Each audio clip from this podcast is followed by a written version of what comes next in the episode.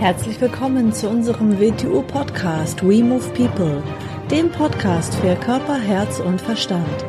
Wir sind Alfred Johannes Neudorfer und Rosa Ferrante Banera und in unserem Podcast beschäftigen wir uns mit den Themen persönliche Weiterentwicklung, Gesundheit, Kampfkunst, Philosophie und Menschsein. Herzlich willkommen zu einer neuen Episode vom We Move People Podcast. Hallo AJ. Hallo Rosa. Du hattest gestern Geburtstag. Ich hatte gestern Geburtstag, ja. Danke, danke, ja. Ja, wir hatten einen ganz tollen Tag. Ja. Du hast einen schönen Geburtstag gehabt, ne? Ja, viele Geburtstagswünsche. Mhm. Ja, und ähm, ja, ich habe äh, eine Frage oder vielleicht auch zwei. Ich stelle sie einfach mal. Und zwar, ähm, wie kann man es schaffen, ich sag mal so von äußeren Gegebenheiten, Situationen, Dingen, die man wahrnimmt, ähm, ja, oder Situationen, in denen man drinne steckt, ähm, dass man persönlich davon, ja, wie soll man sagen, ähm, nicht betroffen ist oder dass es eigentlich runterzieht oder dass, ähm, ja, du weißt, was ich meine, ja. ne? Mhm. Ja. Mhm. Also es gibt ja einfach Dinge, die man dann auch so mitbekommt, die einen einfach aufregen. So, und dann ärgert man, also nicht man, ich, ich ärgere mich dann, wahrscheinlich andere Menschen auch. Jeder kennt das ja von sich, denke ich mal. Und ähm, wie kann ich das schaffen, dass ich einfach, gut, manchmal bin ich ja auch so voll beschäftigt, dass ich dann einfach abgelenkt bin und viel zu tun habe und so.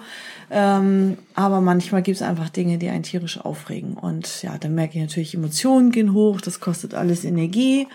Also wie kann man es schaffen, dass man da so eine innere, so einen Abstand hat, weißt du? Weil mhm. gewisse Dinge kann ich ja auch nicht verändern oder beeinflussen. So sind eigentlich zwei Sachen. Zuerst erstmal die Emotionen, den, die eigenen Emotionen zu kontrollieren, würde ich sagen, da macht man einen eigenen Podcast drüber. Mhm. So. Und, und das andere ist, wie du sagst, dass man nicht von den Sachen mitgerissen wird, dass man einen objektiven Standpunkt hat. Das ist eigentlich die Transformation eines Ego in wirkliches Ich. Das ist eigentlich innere Arbeit. Geht sogar über Mindset hinaus. Ja. So. Denn was meine ich damit jetzt? In der, in der Regel sind wir alle zusammen ja Egos. Und wieso sind wir Egos? Und Egos, weil wir, weil wir keine wirkliche Einheit sind, sondern das sind, ich habe mal so, so den Satz von den Fünf-Minuten-Königen geprägt, so ungefähr. Das ist, äh, wir sind im Zustand und machen irgendwas und dann sind wir im anderen Zustand, dann machen wir was anderes und überall in jedem Zustand ist wie ein König, der für sich alleine handelt. Und all diese Könige haben miteinander recht wenig zu tun. Und der Mensch, und der Mensch handelt gerne so. Und diese. Das sind seine Persönlichkeitsanteile oder Zersplitterungen. Zersplitterungen. Zersplitterungen aufgrund von, von Identifizierung, Prägung und Konditionierung, würde ich sagen ist, ist, sind, sind es Zersplitterungen. Kann, kann man ja schon oft, oft macht man mit den Menschen was aus und eine Stunde später gilt das für ihn nicht mehr. Was mhm. ist da passiert? Genau das ist passiert. Oder man hat zwei Tage vor eine ja. Verabredung ausgemacht ja. Ja. und dann will und kann ja. sich nicht mehr dran halten. Ja. Oder. Ja. Mhm. Mhm. Und, und das Ego ist halt kein wirkliches Ich. Das ist ein, ein, ein, ein Fragment, das sich aufführt, das wäre es, ein Ich. Das ist jemand, der nach Lust und Laune oder beziehungsweise aufgrund von Reiz und Konditionierung auf gewisse Dinge anspricht genau. oder und, anspringt. Und dann kommen wir noch zu dem, wie wir ja in unserem WTU Wing Chun von den drei Bereichen des Menschen, den drei Zentren reden, vom Denkzentrum, also dem klaren Denken, der Scharfsinnigkeit, vom Gefühlszentrum, dem stillen, stillen Wissen, der Einsicht, vom Bewegungszentrum, dem Instinkt und unserer Bewegung. Und all diese drei wieder arbeiten nicht wirklich zusammen. Und weil sie nicht wirklich zusammen, aber der Schwerpunkt des Menschen liegt irgendwo. Es gibt Menschen, die sind mehr Bewegungsmenschen, mehr, die sind mehr Gefühlsmenschen, mehr, die sind mehr äh, intellektuelle Menschen. Dann liegt ihr Zentrum in einem dieser Bereiche. Das heißt, es ist kein ganzes Ding. Das wirkliche Ich wird wird entstehen, wenn all diese drei Bereiche gleichmäßig entwickelt werden und zusammenarbeiten. Dann wird sowas wie ein wirkliches Ich entstehen. Das ist ein objektiver Standpunkt über den Dingen, der von all den Dingen nicht berührt wird, der sie beobachtet, der auf sie zugreift, aber selber nicht berührt ist Da gibt es diesen schönen alten Satz, sei in der Welt, aber nicht von der Welt. Das ist damit gemeint. Und solange der Punkt nicht vorhanden ist im Menschen, dann wird jedes Ereignis ihn mitreißen. Er wird sich mit jedem Ereignis identifizieren. Natürlich sind wir von den Belangen der Welt betroffen. Ist ja überhaupt nicht die Frage. Natürlich müssen wir mit ihnen agieren.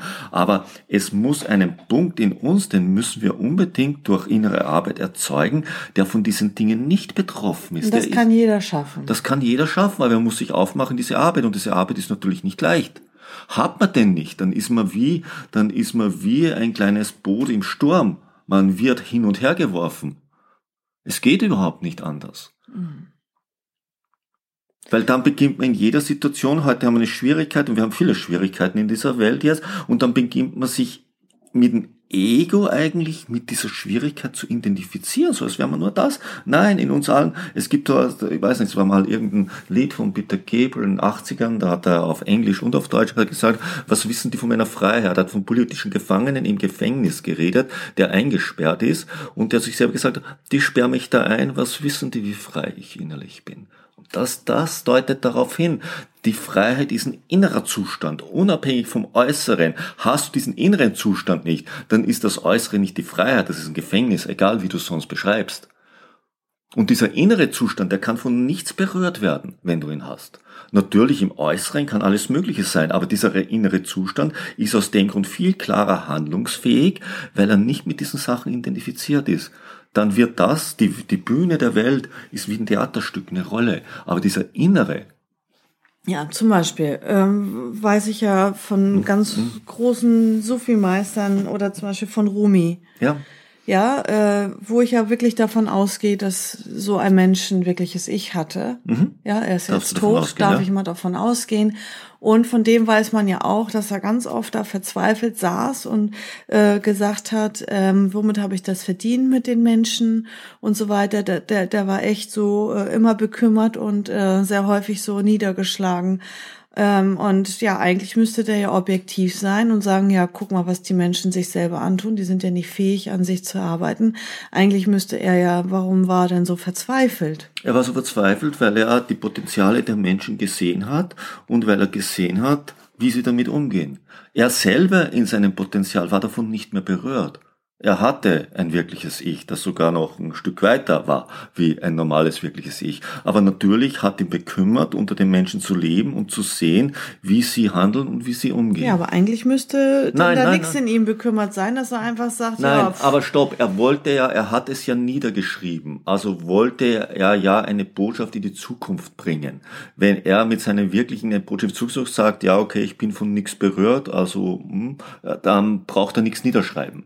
Er wollte damit einen bestimmten Aspekt weitervermitteln, dass das natürlich auch ein Mensch, der eine hohe innere Entwicklung durchgemacht hat, natürlich solche Zustände hat, aber er wird dort nicht hängen bleiben. Mhm. Er wird dort nicht handeln, er wird dort nicht hängen bleiben und er wird sich nicht identifizieren mit ihnen. Er wird schnellstmöglich sie wieder verlassen können. Aber indem er das aufgeschrieben hat, hat er gezeigt, jeder, jeder Zustand, den ein Mensch haben kann, kann kann ein Mensch irgendwie haben. Er kann dorthin kommen. Der Unterschied bei uns Menschen ist, wie lange sind wir dort? Ja, das ist vielleicht schon diese, dieses ja. andere Thema. Genau, ja. Und, ja, ja, das geht schon in den anderen Bereich über, ja. Ähm, also kann man davon ausgehen, dass fast oder dass jeder Mensch erstmal als Ausgangsbasis ein Ego hat. Ja. Und heißt Ego dann auch, ähm, dass man, das ist ja so negativ bewertet mit Egoist und Egoismus, also und dadurch ein Egoist ist. Ja klar, er, er, und wieder, ein Egoist, der kein Egoist sein will, wird immer egoistischer. So. Das Ego selber kann nicht daran arbeiten, weniger Ego zu haben. So, weil das Ego ist ja bereits ein Ersatzprodukt. Mhm. Es ist ja ein Ersatzprodukt, weil das Wirkliche nicht da ist.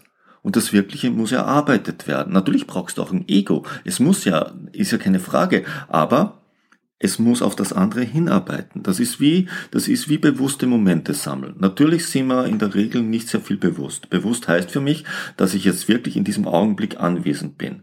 Und irgendwann komme ich drauf, ich bin wieder anwesend. Dazwischen war ich nicht wirklich anwesend. Dazwischen war ich im Automatismus. Aber immer, wenn ich anwesend bin, sammle ich im Moment wirkliches Bewusstsein ein. Und das wird immer mehr und mehr und mehr. Und so ist es mit diesem wirklichen Ich auch. Und irgendwann wird dieser zentrale Punkt so stark, dass er im Hintergrund immer da ist. Es ist wie eine Rückzugsbasis für den Menschen. Natürlich muss er dann wieder in die Welt hinein, muss wieder sich mit den Rollen identifizieren, muss da mitmachen, aber darüber ist dieser Punkt. Und beim normalen Menschen ist dieser Punkt nicht da. Und dieser Punkt ist wie eine Rückzugsbasis, weil dort ist man nicht mehr berührt, das ist Jens, das registriert, das ist aber nicht mit diesen Dingen identifiziert. Mhm.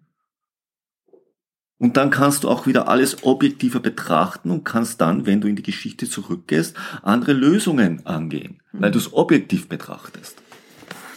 Deswegen haben wir auch in ja. der Wing Chun University ja. in den höheren Kursen so schöne äh, Übungen drin, die schon dann auf solche Sachen äh, vorbereiten und aufbauen. Ja klar, weil weil weil, weil mhm. WTU Wing Chun ist ja für mich, wir beginnen am Körper, am Bewegungszentrum, es geht dann sehr schnell ans ans ans mentale Zentrum, an unser klares Denken über, es ist, man ist ganz schnell im emotionalen Bereich drinnen, ja sowieso und weil man diese drei Sachen ja zu vernetzen und zu entwickeln beginnt, arbeitet man natürlich in wirklich in, in Richtung eines wirklichen Ichs, zu diesem objektiven Standpunkt. Mhm.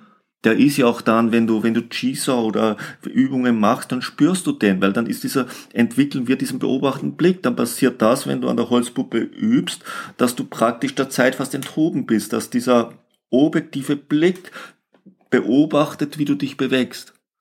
Also ist im Wing Chun, im wirklichen Wing Chun ganz massiv drinnen, dieser Moment.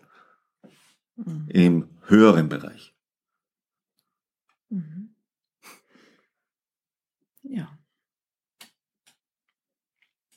Ja. Also an den drei Zentren arbeiten. Genau, an den drei Zentren arbeiten. Nicht Willen jetzt das Ego bekämpfen, nein, an einem objektiven Standpunkt über dem Ego arbeiten. In mhm. allem, was man tut.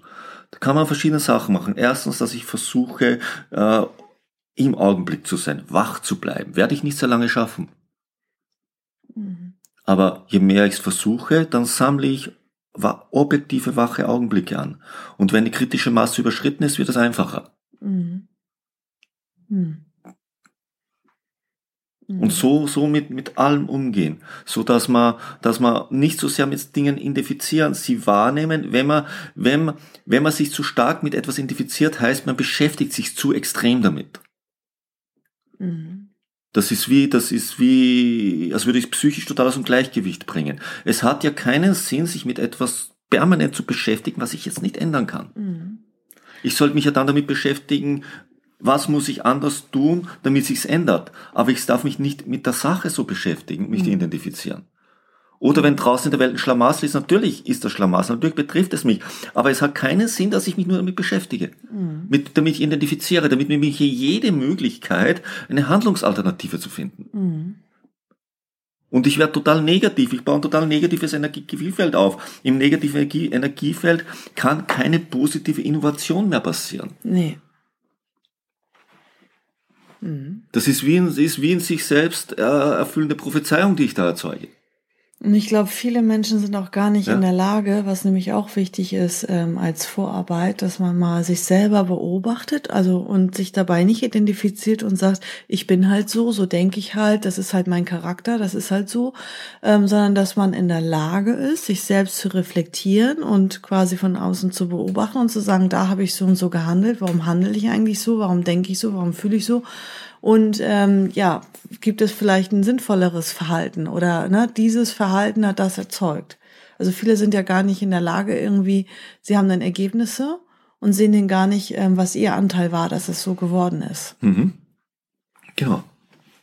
Und all das, was sie da behaupten, dass sie sind oder was ist, sind sie nicht. Damit sind sie identifiziert, aber mhm. sind sie nicht. Mhm. Mhm. Sind wir nicht, denn was sind wir in letzter Konsequenz? In, in letzter Konsequenz sind wir purer Wille, pure Kraft, die formlos ist. All die Formen sind wir nicht. Damit identifizieren wir uns. Wir sind keine Religion, wir sind keine Ideologie, wir sind nicht, äh, weiß Gott was für Geschichten, sondern das können im günstigsten Fall, äh, wir sind nicht Berufe, das sind Werkzeuge, mit denen wir die immateriellen Wirklichkeiten, die wir sind, unser Wille, unsere Bewusstheit, entwickeln können. All das andere ist, ist Fata Morgana. Mhm. was aber eine Wirkung in uns erzeugen kann. Das heißt nicht, dass aus dem, dass das nichts existiert. Nein, aber es existiert nicht in dieser Form, wie wir denken, sondern es damit, dass wir mit dem konfrontiert sind, können wir das Wirkliche in uns verändern. Mhm. Mhm. Okay, ich finde das, ja, ist schon sehr, sehr ja, viel zu dem. Zu dieser einen Frage eine genau, sehr umfangreiche ja. Antwort ja. geworden. So. Ja, vielen Dank und bis zum nächsten Mal. Bis zum nächsten Mal. Tschüss.